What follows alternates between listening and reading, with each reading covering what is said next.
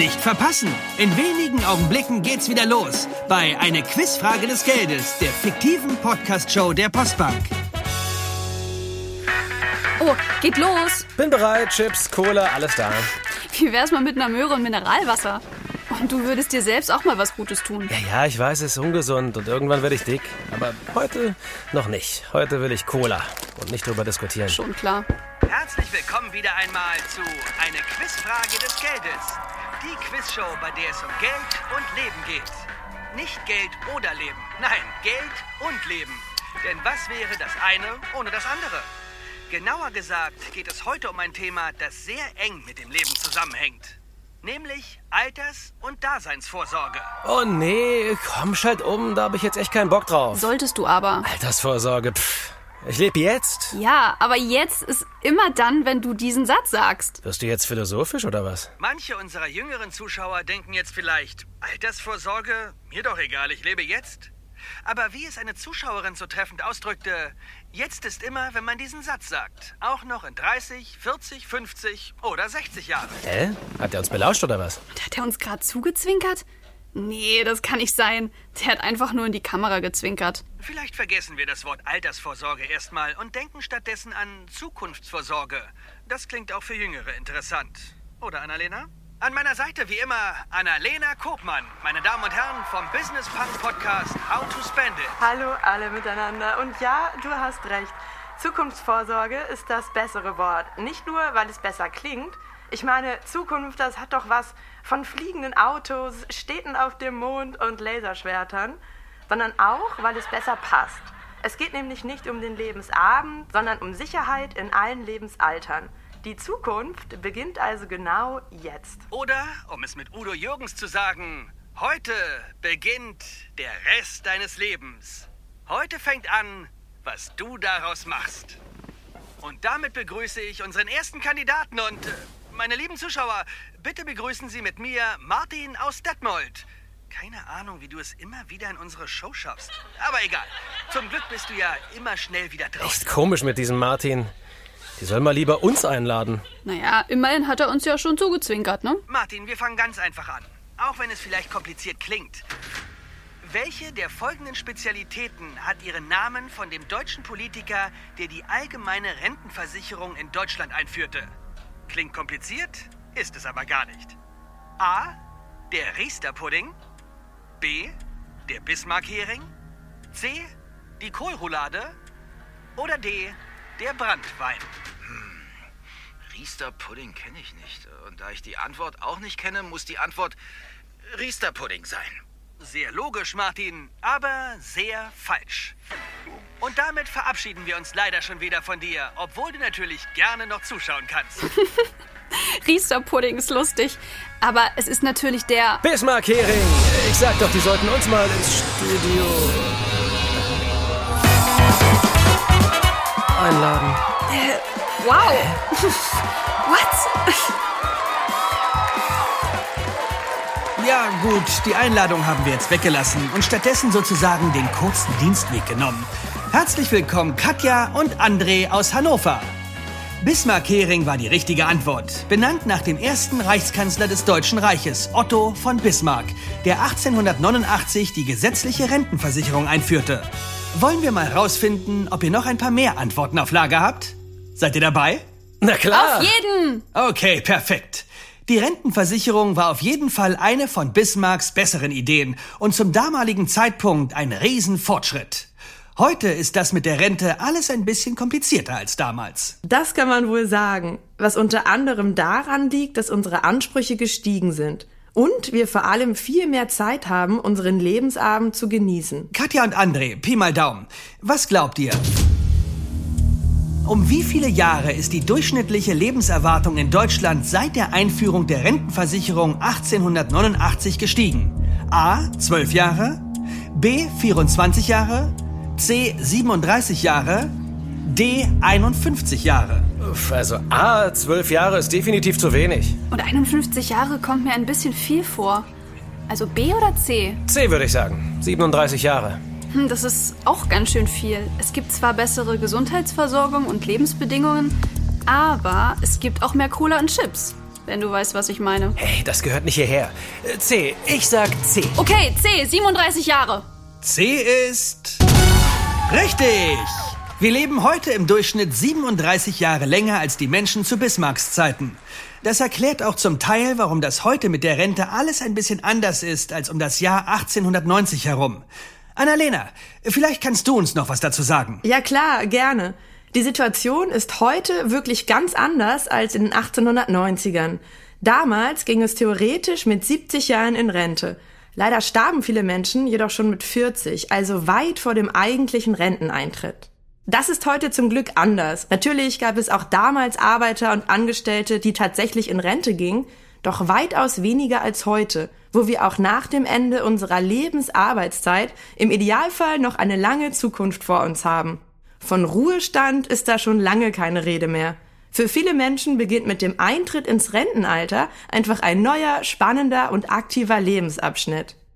Und hey, das ist doch erstmal eine fantastische Sache und etwas, über das wir uns vor allem und in erster Linie freuen können. Na, da habe ich doch gleich noch eine Frage für unsere Kandidaten. Im Jahr 1980 bezogen Senioren in Deutschland im Schnitt zwölf Jahre lang Rente. Wie viele Jahre sind es jetzt? A 13 Jahre, B 15 Jahre, C 17 Jahre, D 19 Jahre. Ähm, 15? Das wären drei Jahre mehr, das ist, glaube ich, zu wenig. Äh, 17 Jahre? Ach komm, wir gehen aufs Ganze. D, 19 Jahre. Sicher? Also, das kommt mir wie genau die richtige Antwort vor. Stimmt. 19 Jahre. Das sind sieben Jahre mehr als noch vor 41 Jahren. Das heißt, wir haben 60 Prozent mehr Zeit, den Ruhestand zu genießen und zu gestalten. Jetzt rechnet mal aus, wie das in 40 Jahren aussehen könnte, wenn es für euch soweit ist. Wenn die Arbeit getan ist, bleibt noch jede Menge Leben übrig. Und das braucht ein bisschen Initiative und Vorbereitung.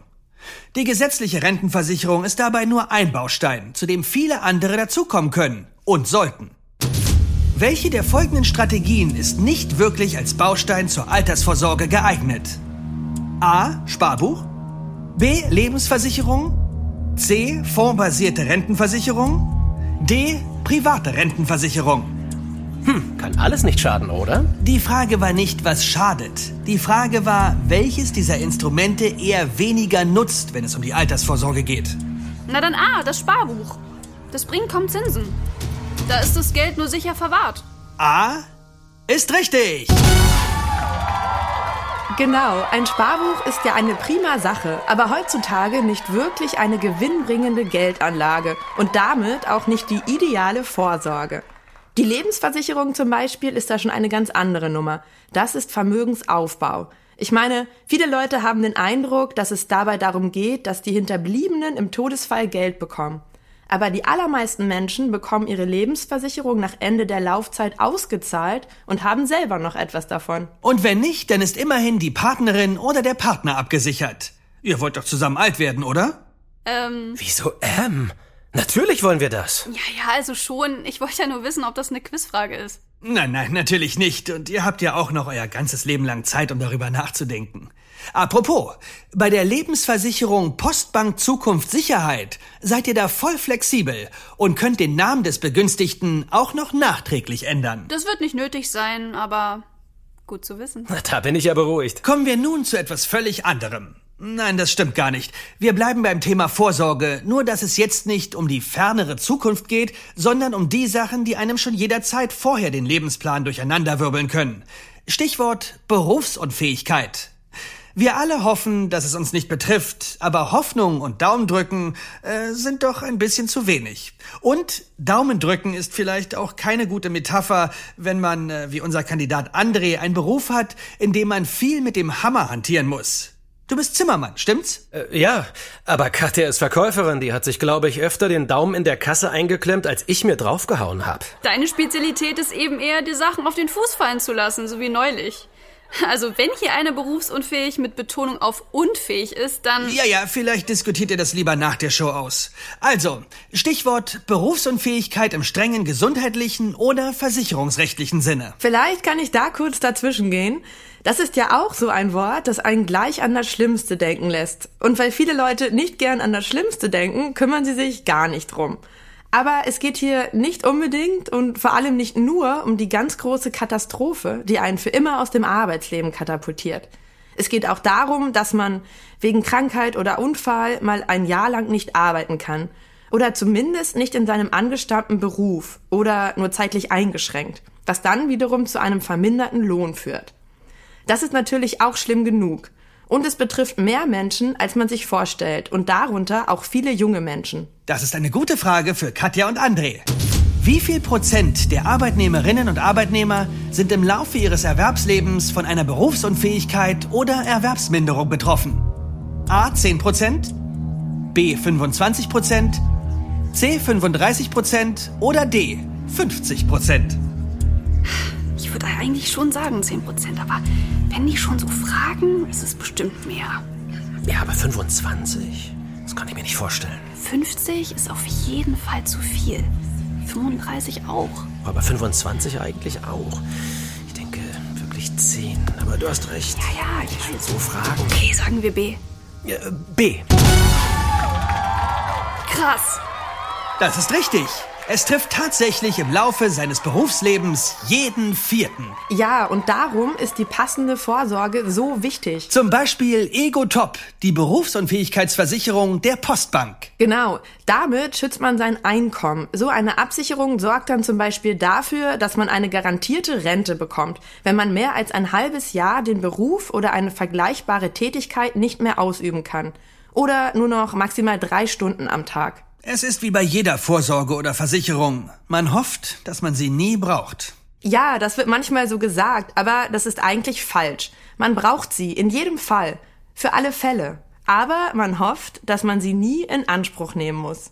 Ja, das stimmt. Das war ein bisschen ungenau. Und gerade wenn es um das Thema Zukunftsvorsorge geht, sollte man sich keine Ungenauigkeiten und Nachlässigkeiten erlauben. Und damit kommen wir zur letzten und natürlich wichtigsten Frage. Wenn ihr 40 Jahre in die Zukunft schaut, was wird euch dann am wichtigsten sein? A. Ein Ellenbogenkissen auf der Fensterbank? B. Die passende Zukunftsvorsorge mit der Postbank? C. Eine Tüte Taubenfutter und eine Parkbank? Oder D. Ein Abo für die Sonnenbank? B. Die passende Zukunftsvorsorge mit der Postbank. Das ist richtig. Und damit verabschiede ich mich von unseren heutigen Gästen Katja und André und bedanke mich ganz herzlich bei unserer Co-Moderatorin, Expertin und Finfluencerin Annalena Kopmann vom Business Punk Podcast How to Spend It. Und Sie, liebes Publikum, lade ich ein zur nächsten Folge, wenn es um das Thema Investition geht. Und ein Investment-Tipp kann ich schon mal vorab geben. Eine Quizfrage des Geldes hören ist sehr gut investierte Zeit. Bis dann!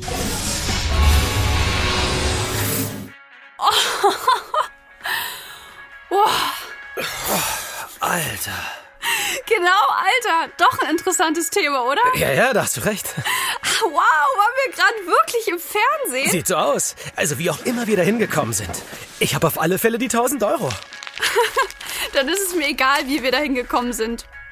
Vorschlag, die packen wir nicht aufs Sparbuch, sondern das wird unser Grundstock für die Vorsorge. Hast mich überzeugt. Ähm, Katja, kann ich jetzt vielleicht doch so eine Möhre haben?